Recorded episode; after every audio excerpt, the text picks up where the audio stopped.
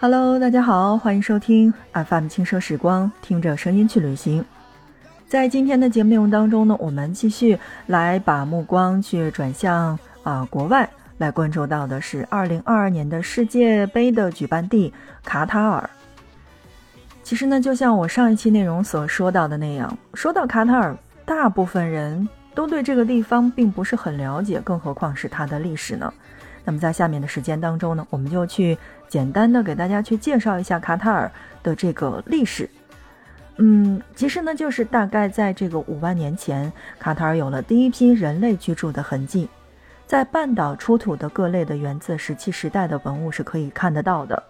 那么到了这个公元二二四年，萨珊王朝控制了波斯湾，大部分的东欧以及阿拉伯人开始信奉基督教。而到了这个公元六六八年，穆罕默德派出了这个穆斯林特使去前往了阿拉伯的东部，要求全民去接受伊斯兰教。而最终这样的一个地区呢，所有的阿拉伯部落也就皈依了我们所谓的伊斯兰教。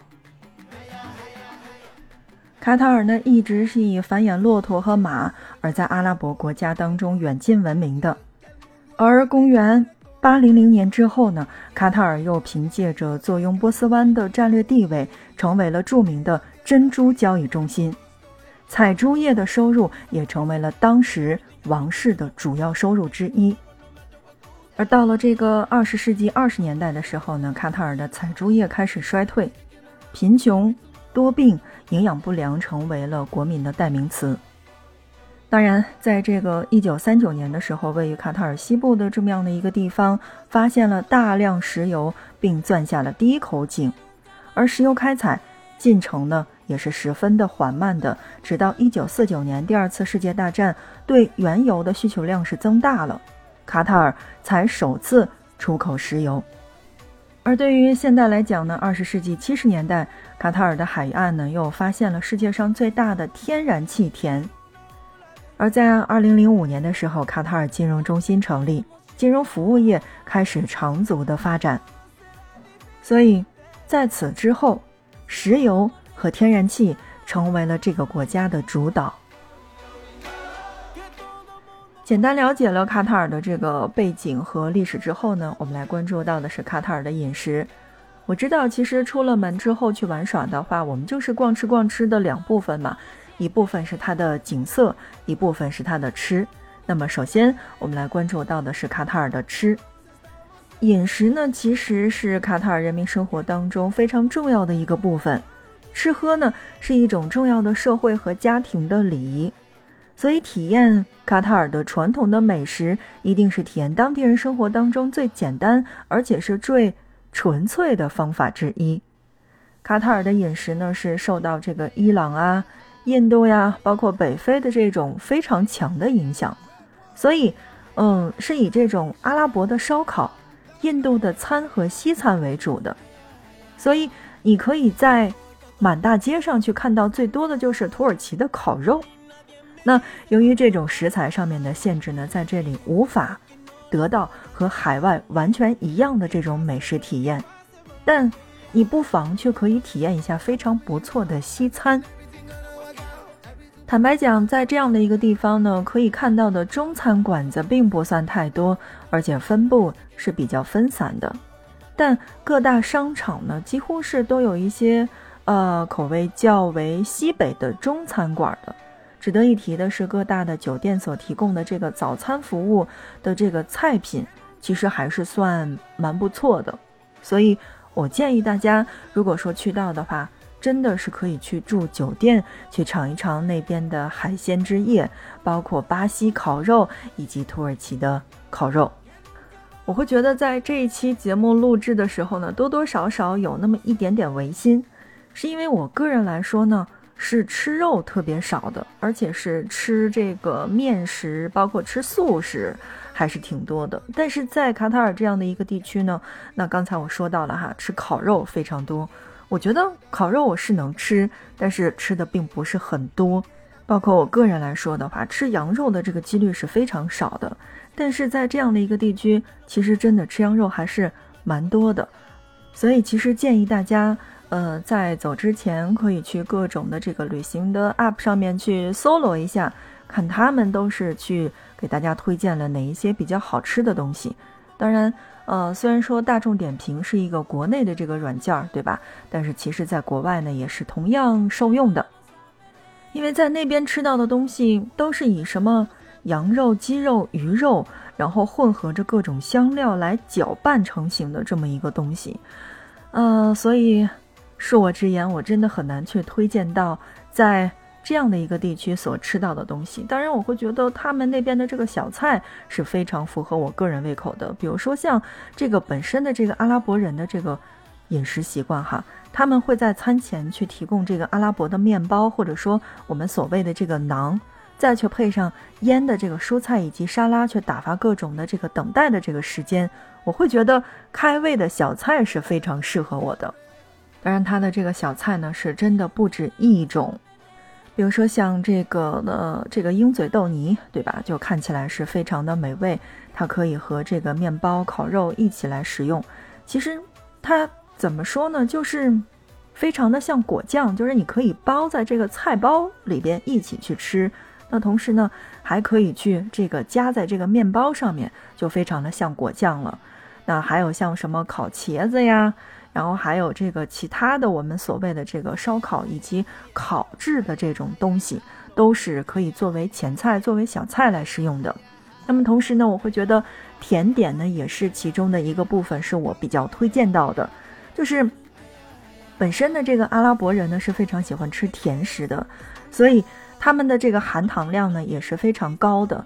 但你会发现哈，啊，有一些东西是在我们国内非常难见到的。就是你见过一种东西，甜品上面可以去配上这个藏红花和豆蔻吗？总之，在国内我会觉得非常的少，所以在那边是可以看到的。哎，建议大家可以去品尝。当然，除了这个甜品之外呢，还有就是饮品了，比如说像这个阿拉伯的咖啡、卡塔尔的咖啡，包括茶以及这个柠檬啊、薄荷果汁等等这些东西。嗯，怎么讲呢？就是。卡塔尔其实是没有农业的，所以在这边你吃到的所有的食物其实都是进口的，尤其是蔬菜水果的价格呢是非常的昂贵的。嗯，这就怎么讲呢？就是如果你真的是一个生活当中比较节省的人，出门玩耍了嘛，一定不要去浪费，因为你想一想，这个地方本身就是进口的，它的东西并不便宜，所以要在这个方面去注意。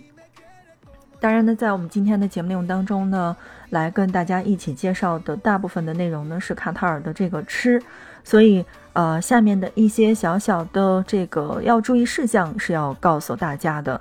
那首先呢，就是在我们上一期的节目当中跟大家来说过了，呃，整体的这个卡塔尔的这个地区呢，它都是要遵守这个清真原则的，因为它的这个信教的这个问题哈，所以你在那边如果是长期去旅居的话。那么买到的这个牛羊肉均是带着血水的，而如果你是去吃这个海鲜类的这个这个内容的话，那大部分的商店，我想告诉你的是，海鲜是没有活的，全部是冷冻或者说冷藏来进行出售的。别看它三面是一个环海的国家，它没有新鲜的海鲜，所以它所有的这个内容都是冷冻和冷藏来进行出售的。在这个方面是要大家注意的。那么同时呢，卡塔尔的大街小巷其实随处可见到的最多的就是卖烤鸡的，而且相对来说是比较便宜的。所以如果你真的是非常的饿的话，其实烤鸡，嗯，是省时省力的一种这个吃食。另外还有就是刚才我说到的这个餐前小点，对吧？这个面包啊、烤馕啊，包括这个腌咸菜。呃，大部分的这个餐厅当中呢，它的这个都是可以免费的，或者说可以续的，也就是我们所谓的 free，也就是 f r e e 这样的一个词儿。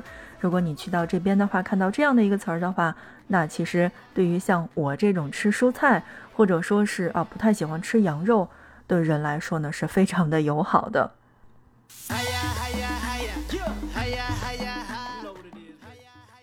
好，正在收听到的是 FM 轻奢时光，听着声音去旅行。